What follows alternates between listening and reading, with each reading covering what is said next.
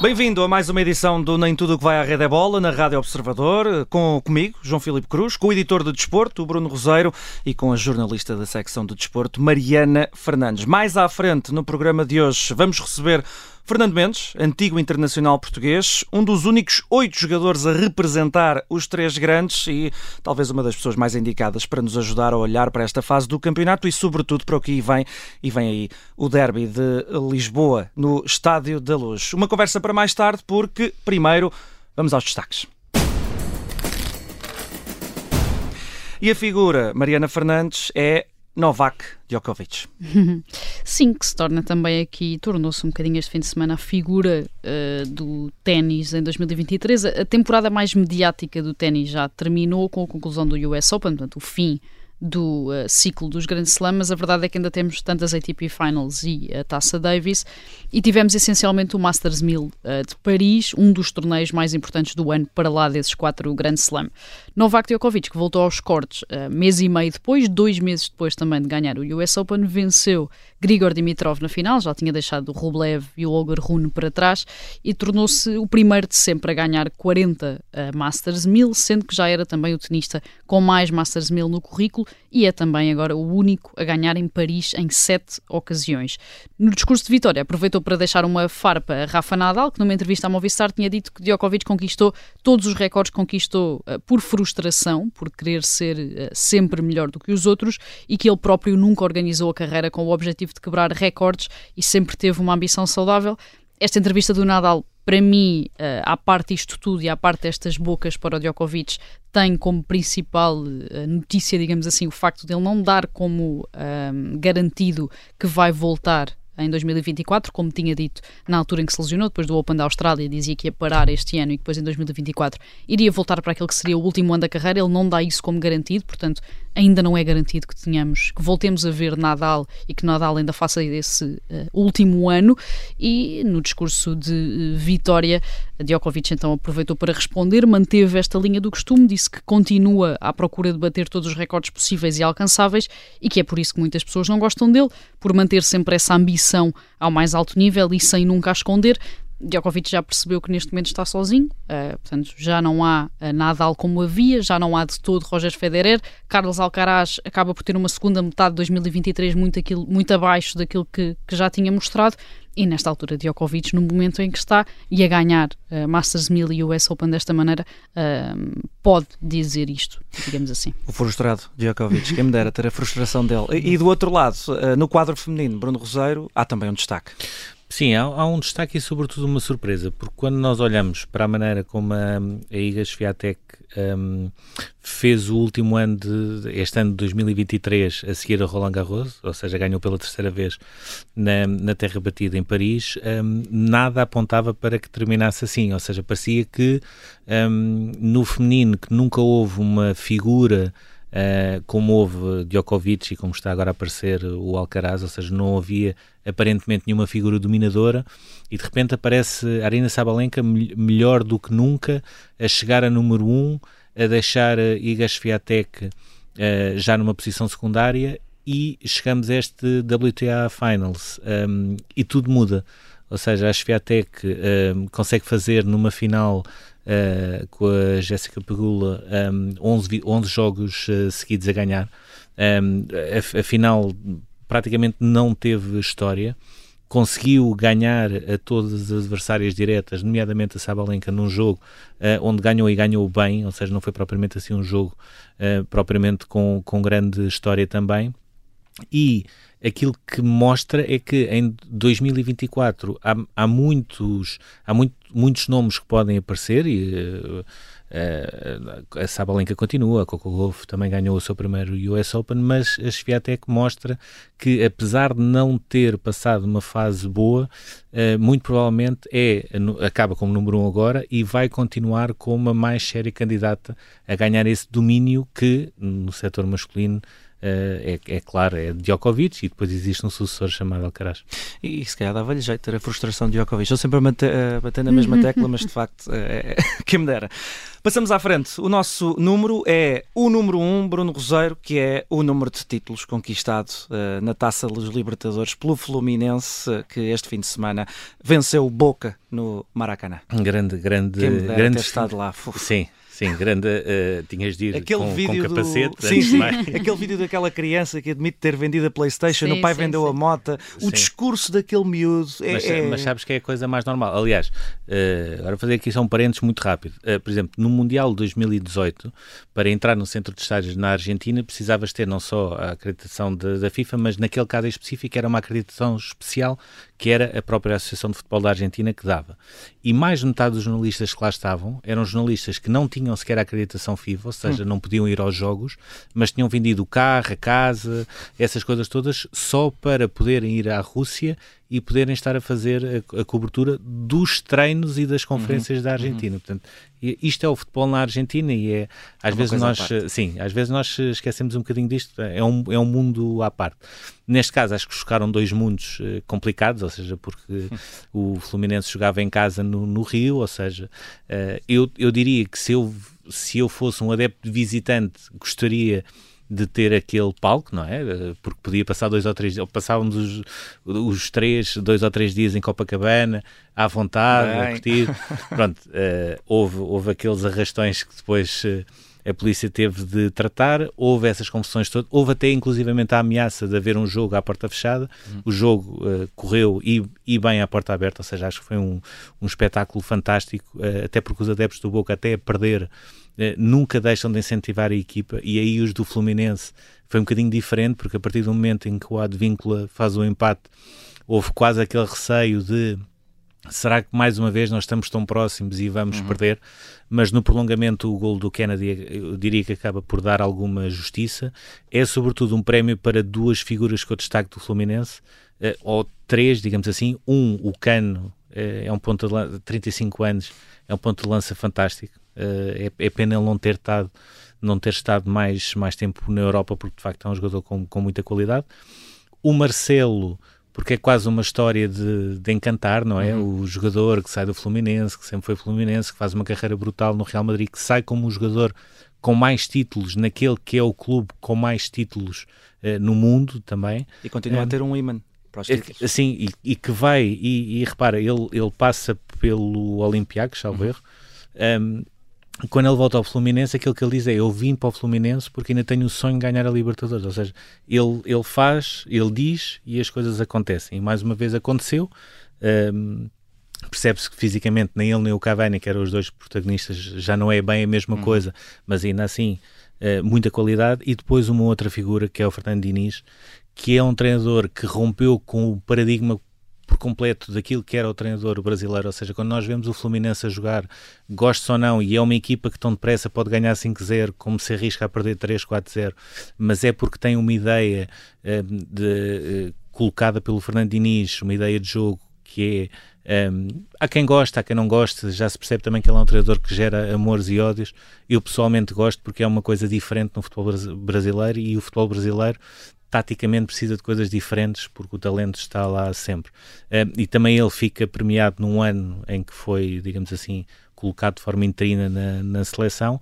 Um, e é também curioso, o Boca perde a possibilidade de empatar com o Independiente com sete títulos na Libertadores e o Fluminense torna-se um, a décima primeira equipa do Brasil a ganhar a Libertadores. São sete consecutivas, não são? Do... Uh, sim, com, com, essa curiosidade. Não, ao, ao River não, no meio. O River, River no meio. Sim, o, o, uh, o River com o Boca até. O River com o Boca, com o Boca, em Madrid. que teve de ser em Madrid. Em Madrid teve de ser em Madrid porque na Argentina, na Argentina ser, aquilo sim. não estava fácil. E com a, a, novidade aqui, até acaba por ser o facto de haver um vencedor e não ser um treinador português, porque uhum. tínhamos tido no Flamengo Jorge Jesus e depois duas seguidas do Abel, que eu não sei se a Mariana quer falar, mas eh, do nada e quando ninguém dava nada por isso, o Palmeiras arrisca-se a ser campeão. E se calhar, se não for o Palmeiras, vai ser outro treinador português, português. chamado uhum. Pedro Caixinha. Sim, uh, e a verdade é que uh, há muito que se. Parece que nos esquecemos um bocadinho da questão do Palmeiras e da Bel devido à Libertadores, ou seja, uhum. devido ao facto do Palmeiras não ter chegado tão longe como tinha chegado, obviamente, nos dois, nos dois últimos anos. Uh, a verdade é que o Palmeiras, como o Bruno dizia, arrisca-se a ser aqui a campeão, e aqui é um risco bastante positivo, digamos assim, uh, mas arrisca-se aqui a ser campeão e Abel Ferreira continua a ter o condão de, uh, com todas as discussões, com tudo aquilo que também já teve de superar, com todas as conferências de imprensa um bocadinho mais emotivas, uh, ter esta capacidade de continuar e de se manter, e eu acho que o facto de se manter ao comando do Palmeiras também é de notar, porque é, estamos obviamente, e não, estamos a falar obviamente do futebol brasileiro, onde claro. o primeiro a cair é sempre o treinador, uhum. com muita facilidade, e o facto de se manter há tanto tempo com estas Libertadores e de estar ainda na luta pelo campeonato e de estar em boa posição para conquistar esse campeonato, apesar de não ter conseguido uh, chegar ao sucesso que já tinha alcançado na Libertadores, também diz muito de um caráter de um treinador português uh, que, uh, mesmo quando está mais esquecido, ou que parece que nos esquecemos dele e que ainda lá está, consegue consegue estar perto de ser campeão uhum. novamente. E tem uma característica, tanto o Abel como o Fernando Diniz uh, usam fato treino nos jogos, isso Sim, é cada antiga, vez mais raro. A antiga. E foi, e foi assim que celebrou aquele deixa-me dizer, provavelmente um dos jogos de 2023, que é estar a perder 3-0 ao intervalo e virar um jogo para 4-3 em casa do líder, que eu acho que isto vai entrar numa depressão uh, total e já não. O Dexter pode dizer que é roubo, que é corrupção, que é não sei o quê, mas aquilo está ali numa espiral muito complicada. E aí dá jeito não, tar, eh, não, não ter calças de gangue ou calças hum. que nos prendam os movimentos. Passamos para a citação. Uh, é de Sérgio Conceição. Uh, depois da derrota do Futebol do Porto frente ao Estoril na passada sexta-feira, o técnico portista disse há pessoas que também têm de assumir responsabilidades. O que é que isto significa, Mariana? isto pode significar muita coisa, mas à partida só significa uma, por muito que Sérgio Conceição uh, já tenha dito que não. Ora, voltando aqui um bocadinho atrás, o Futebol do Porto perdeu com o Estoril no Dragão, portanto ficou a 3 pontos do Benfica e a 6 do Sporting, depois das vitórias de cada um deles, e Sérgio Conceição atirou este aparente recado para dentro, depois da derrota, depois de um jogo em que uh, os Dragões fizeram 19 remates, apenas 6 deles à baliza e não conseguiram marcar nenhum golo. O recado à partida parece ter sido para uh, Nelson Puga, o chefe do Departamento Clínico do Futebol do Porto, numa altura em que Sérgio Conceição não conta com uh, Galeno, Vendel, Zaidu, Ivan Reimer, Gabriel Veron e Marcano por lesão. Há já vários jogos, a questão de Marcano, como sabemos, é uma coisa diferente, é uma uhum. lesão prolongada. E não é a primeira vez que há aqui atrito entre estes dois departamentos. Sim, não, não é? é a primeira vez que existem pistas, digamos assim, para esta rota de colisão. Até já esta temporada, Sérgio Conceição tinha dito aos jornalistas para perguntarem a Nelson Puga o que se tinha, o que se tinha passado com Pep uh, numa altura em que o Internacional Português foi dado como inapto na véspera do jogo uh, contra o Gil Vicente.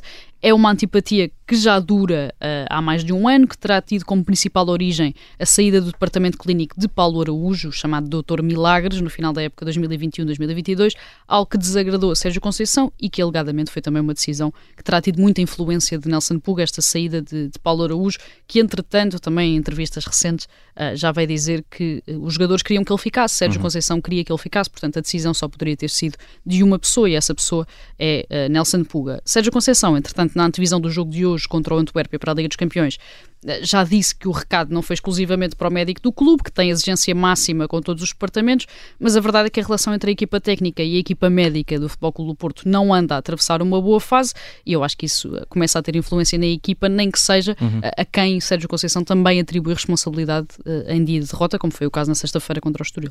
Neste caso, a equipa técnica e o departamento médico, mas Bruno, é uma fase complicada, não é só por aí também. Sim, eu acho, eu acho que é uma fase complicada. Uh, primeiro porque Sérgio Conceição uh, volta a avisar uh, uma parte em específico em termos internos, depois já ter visado em anos anteriores as claques, a estrutura que não o defendia e, e com razão, assado pela, pela maneira como deixe, não conseguia segurar alguns jogadores que ele necessitava e depois não conseguia comatar essas uh, lacunas da, da, melhor forma.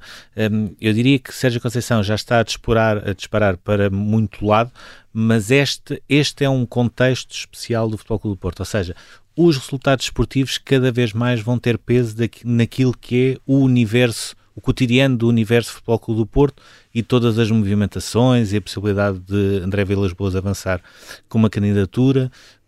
E eu diria que um, mais do que nunca os resultados esportivos do Futebol Clube do Porto vão ter de aparecer Caso contrário, veremos mais do que nunca algo que não é normal, que é uma agitação uh, no universo Futebol do Porto, e eu acho que isso começa a sentir até pelo que se ouviu das bancadas no Dragão uh, após a derrota com o Estoril. Uhum. Passamos à frente, neste nosso Nem Tudo o que vai à rede é bola, para o Marco e o Marco, Bruno Roseiro, são as duas medalhas de Portugal nos Europeus de Judo, a prata de Catarina Costa e o bronze de Patrícia Sampaio.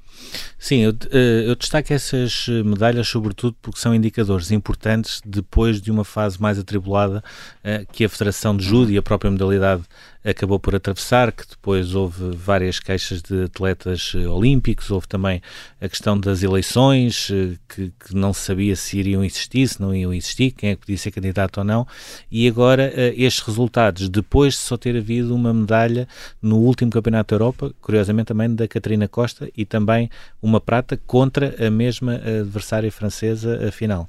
Um, e depois nos Mundiais só ter havido também uma medalha de, neste caso de bronze, da Bárbara Timo, é importante haver uh, a prata de Catarina Costa e o bronze de Patrícia Sampaio. A própria Bárbara Timo também não ficou longe de ganhar uma, uma medalha, ou seja, entrou na zona de repescagens e ficou em quinto.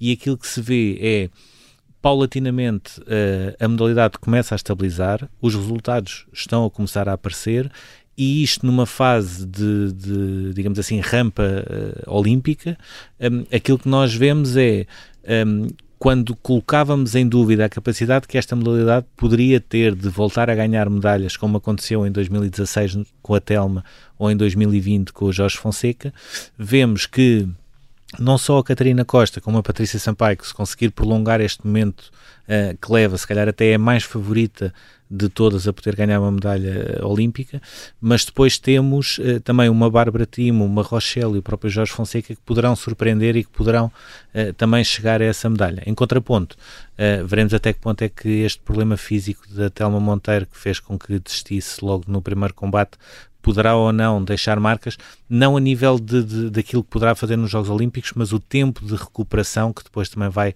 ter muita influência naquilo que será a sua preparação. De, Deixa-me só acrescentar uh, também uh, um destaque deste fim de semana que uh, não é propriamente notícia porque ninguém ganhou, mas Max Verstappen ganhou o Grande Prémio do Brasil, isto também já não é propriamente novidade, num Grande Prémio do Brasil em que a grande novidade ou a grande notícia foi, foram as últimas duas voltas com uma, um despique, digamos assim, que já não se via há muito tempo entre Sérgio Pérez e Fernando Alonso pelo terceiro lugar. Fernando Alonso ganhou, ficou 53 milésimos à frente do piloto mexicano da Red Bull. É uma coisa que já não se vê muito uh, ultimamente, devido às grandes distâncias que nesta altura existem entre Red Bull e McLaren para todos os outros, uh, mas uh, para quem gosta de Fórmula 1 foi um dia bonito, nem que seja porque não vimos assim tanto Max Verstappen e estivemos ocupados com outras coisas. E por isso é que foi importante teres uh, metido aqui entre o judo para, para precisamente pontuares aquilo que não se vê muito e que ainda acontece na Fórmula 1, onde o campeão esse já não tem surpresa. Vamos passar a correr para o nosso túnel.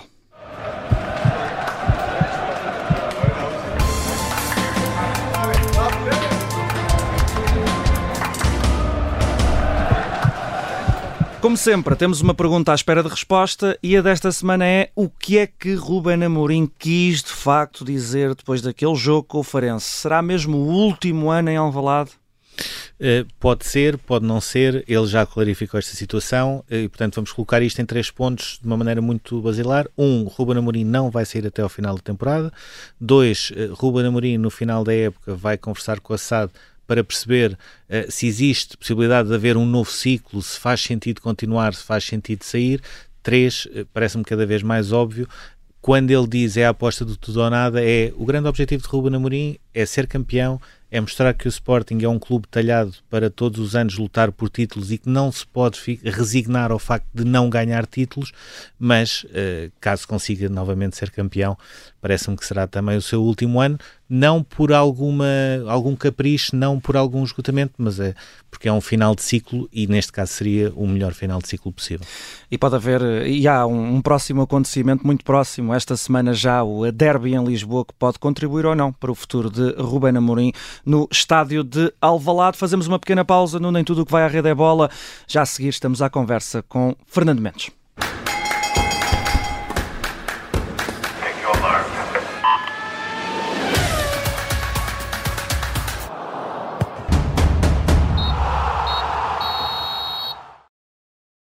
Esta é a Operação Papagaio. O plano mais louco de sempre para derrubar Salazar.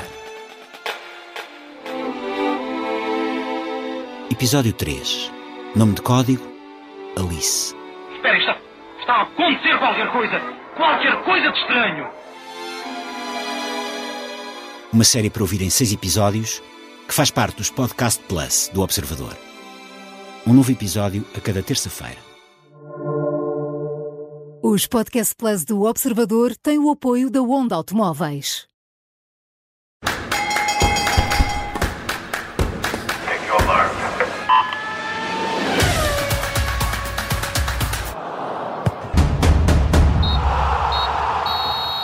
Bem-vindos de volta ao Nem Tudo o que vai à Rede é Bola da Rádio Observador. Já está pronto para falar connosco o Fernando Mendes, antigo internacional português, representou Porto, Benfica e Sporting. É talvez, eh, como eh, dissemos no início, a pessoa eh, mais indicada para uh, prever ou para antever uh, o derby desta, desta semana entre uh, Benfica e Sporting, as duas equipas de Lisboa que estão separadas por três pontos. Só houve oito jogadores uh, que representaram os três maiores clubes portugueses e um deles vai falar já uh, connosco. Fernando Mendes, muito obrigado por ter aceitado o nosso uh, convite uh, para estar aqui a falar connosco do, do derby, do futebol português também.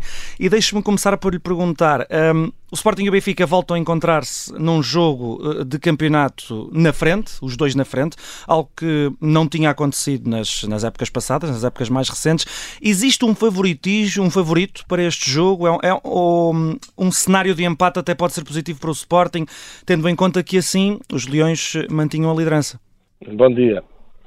São jogos, um, jogos diferentes. A motivação é diferente. Agora, eh, vamos lá ver, o Sporting atravessa um bom momento, não um momento de euforia desmetida, que acho que isso não existe ali, uh, mas são sempre jogos, uh, jogos complicados, se nós ouvirmos e, estarmos atentos. Neste momento, em termos exibicionais, o Sporting está melhor. Isso aí é, é evidente. Mas é um facto que o Benfica, apesar de não ter tido boas exibições em termos de jogo jogado, está a três pontos do Sporting. A realidade, a realidade hum, é essa. Favoritismo. Eu dou sempre favoritismo nestes jogos à equipa que joga, uh, que joga em casa, tem o apoio do seu público, tem a motivação de, de, de, de ganhar este jogo e colar-se colar-se ao Sporting, fica no primeiro lugar. Se, se, Benfica pode acabar o campeonato, pode acabar esta a próxima jornada em, em, em, em primeiro lugar. Agora uhum. são, são, são jogos são jogos com uma carga emocional imensa. Agora, se olhar em termos exibicionais neste momento, parece-me que o Sporting está melhor, mas é, são sempre jogos muito muito muito complicados e acredito que os jogadores do Benfica e toda aquela estrutura não, não, não tenciona ou não quer que o Sporting se afaste mais da, da, em, termos, em termos pontuais. Respondendo à pergunta, mais uma vez, parece-me um, um resultado positivo ali é sempre ganhar. É lógico que, que, o Sporting tem, tem condições para isso, mas não perdendo, mantém a mesma diferença pontual em relação a, a, um, a um, candidato ao título. Uhum. O Benfica, no que toca ao campeonato, perdeu logo na primeira jornada com o Boa Vista no Bessa, depois empata com o Casa Pia e de resto uh, só tem uh, vitórias. A imagem da má campanha na fase de grupos da Liga dos Campeões também chega uh, à forma como olhamos para o campeonato e há aqui quase uma contaminação ou de facto existe uma quebra de rendimento em relação àquilo que vimos do Benfica na última época? Vamos lá ver, são coisas totalmente, totalmente diferentes. Para, para jogar no campeonato português não é preciso a equipa, uh, ao Benfica, ao Sporting, ao Futebol Clube do Porto, ou mesmo o Sporting Braga, jogar muito para ganhar a grande maioria dos jogos. Se nós virmos, e mesmo este ano, as coisas estão um pouco mais complicadas. Se nós vimos os resultados dos três grandes, e o próprio Braga também, mas tirando aquele jogo salvo erro do Benfica, do Benfica que venceu o Guimarães por 5-0, mas logo aquela condicionante, uma expulsão e um autogol, os resultados têm sido muito uh, muito nivelados. Agora, quando chega à Liga dos Campeões, as coisas tocam de outra, de outra maneira, são equipas diferentes, são, são andamentos, andamentos diferentes e algumas fragilidades que as nossas equipas possam, possam ter, que têm, que é evidente que, que, que as têm, aí nesse tipo de jogos ficam a nu. Ficam a nu que os jogadores adversários têm qualidade e, e as deficiências das equipas vêm, vêm ao de cima nesse tipo de, uh, desse tipo de jogos, fazendo uma boa campanha na Liga dos Campeões ou na Liga Europa, ou quer que seja, é lógico que é, mot é motivante para, para as equipas e é sempre melhor as equipas ganhar para encarar os próximos jogos e é sempre melhor trabalhar sobre vitórias do que trabalhar sobre, um, sobre, um, sobre uh, derrotas. Agora, o Benfica tem um objetivo, como tem o Sporting, como tem o Futebol do Porto, que é ser campeão nacional, porque as coisas vão, na próxima temporada vão ser vão, ter, vão, ser, vão ser diferentes. Agora, a, a, a, realidade é que em termos de Liga dos Campeões as coisas não estão nada fáceis. Bom, mesmo, é quase impossível acho eu, o Benfica passar à fase seguinte, uh, uh, mas em termos de, de, de, calendário nacional, está a três pontos do, Benfica, do, do, do Sporting. Oh, Fernando, o que, é que, o que é que acha que tem falhado mais uh, neste Benfica? Ou seja, quando nós olhamos para, uh, para a floresta, digamos assim, e não uh, especificamente para algumas árvores, temos, por um lado, Uh, alguma falta de adaptação e de rendimento das caras novas, à exceção de Di Maria. Uh, temos também opções de Roger Schmidt que têm sido contestadas. Temos também alguns jogadores que, que se calhar eram peças fundamentais na última época e que não estão no mesmo rendimento. Um, o que é que valoriza mais para que o Benfica não esteja a render tanto como na última época? Repara, às vezes, às vezes se nós olharmos para a Benfica na, na, na temporada que, que, passou, jogava bem. Há que, há que reconhecer, reconhecer isso. Tinha, o plantel tinha, ele contava ali, e se nós nos recordarmos, era sempre a mesma equipa que jogava, praticamente tirando os últimos 4, 5 jogos uh, do campeonato, quando as coisas começaram a, a, a foi complicar. Quando, foi quando um o Neves foi lançado também? Quando o Neves foi lançado e as coisas estabilizaram, estabilizaram um pouco, praticamente foi sempre os mesmos, os mesmos jogadores, os mesmos jogadores a, a atuar.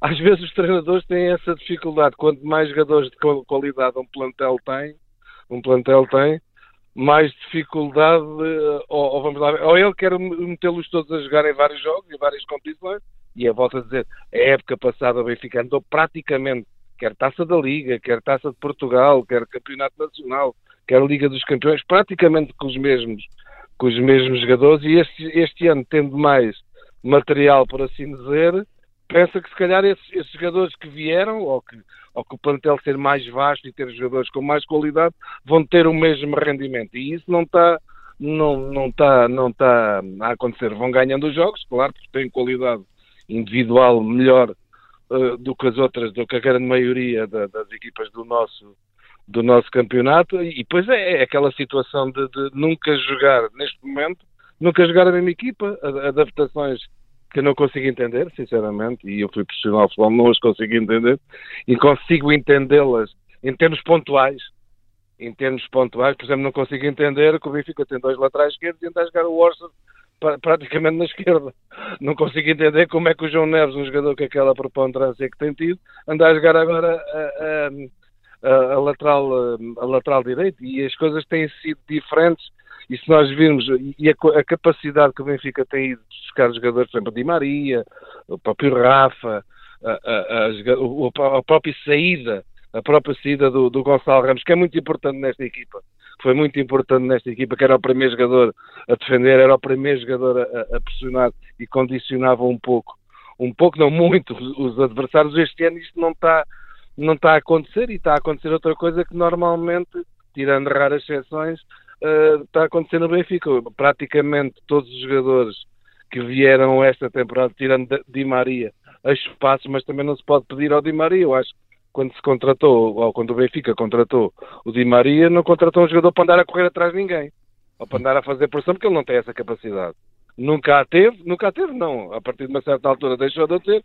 Tem outras qualidades que consegue resolver, resolver, eh, resolver jogos Agora, algumas apostas no mercado, até o momento, não parece que tenham sido nada proveitosas para, para o Benfica e apostas caras. Uhum. Eh, Fernando Mendes, e voltando assim, um bocadinho atrás na, nesta, nesta sua última resposta, houve até agora uma alteração eh, de sistema no Benfica, eh, adotou uma linha de três centrais com Morato e, e um esquema tático que é um bocadinho semelhante ao que o Sporting usa, mas que depois tem ali umas dinâmicas diferentes.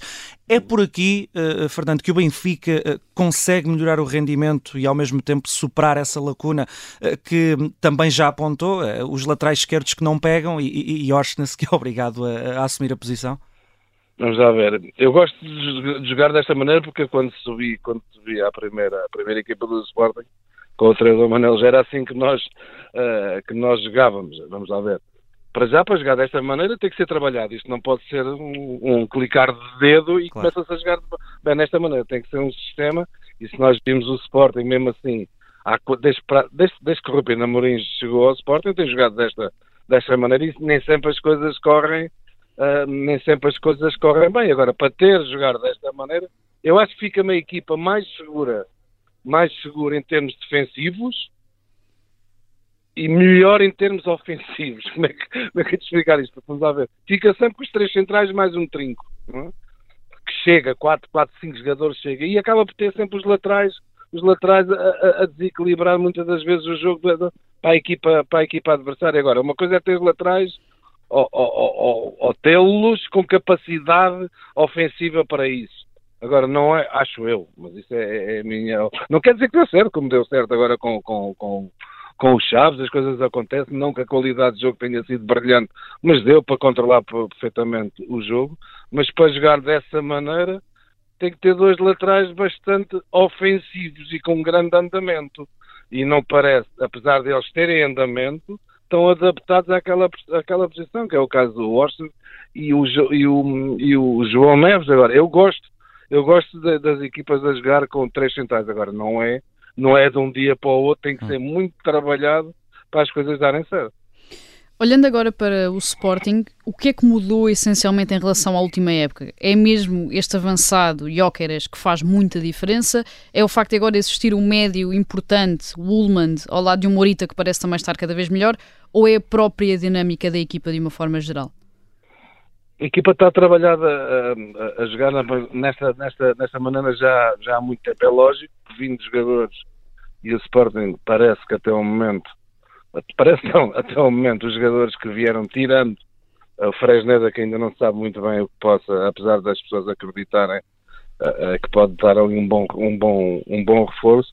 Os dois jogadores que vieram para, para o Sporting, quer o ponta de lança, quer o médio, vieram acrescentar algo que o Sporting precisava.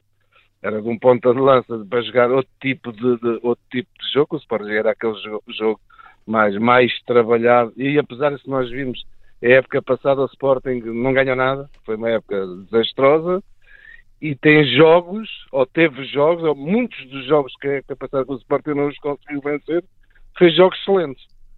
A criar oportunidades atrás de oportunidades, oportunidades, oportunidades.